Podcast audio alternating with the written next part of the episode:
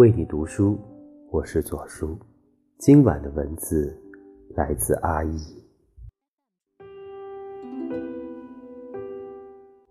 世界以痛吻我，要我报之以歌。泰戈尔。这是包珍妮喜欢，并且在微博上分享的诗句，也是他的写照。包珍妮。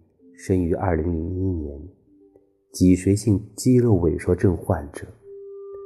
医生曾宣判他活不过四岁，但他已经度过了十七岁生日。尽管他依赖呼吸机维持生命，但他仍凭借唯一能动的右手大拇指学习日语、法语，同时进行创作。代表作《雨声》。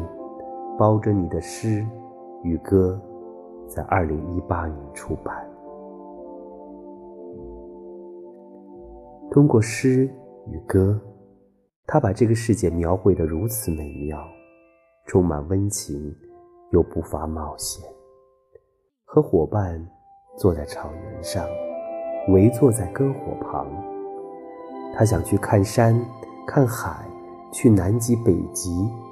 去追逐浪花，还要再次飞翔。二零一七年九月十一日，在小姑娘十六岁生日时，包珍妮许下的愿望是活到下一个生日。她已经做到了。虽然肉体经历太多病痛，但她认真又顽强地坚持着，灵魂。从不受困。他告诉人们：“生活没有打败我，我还没有死，那我就赢了。”这令人想起史铁生的一段话：“生命就是这样一个过程，一个不断超越自身局限的过程。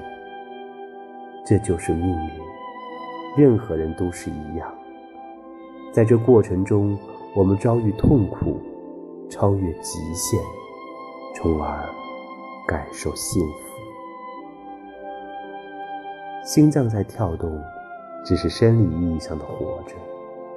当这种跳动带有温度和态度，才是真正的活着，是与生，给予心声，心怀爱和希望，拥抱生命中的每一分每一秒。每一个睁开眼看到阳光的机会，都无比的珍贵。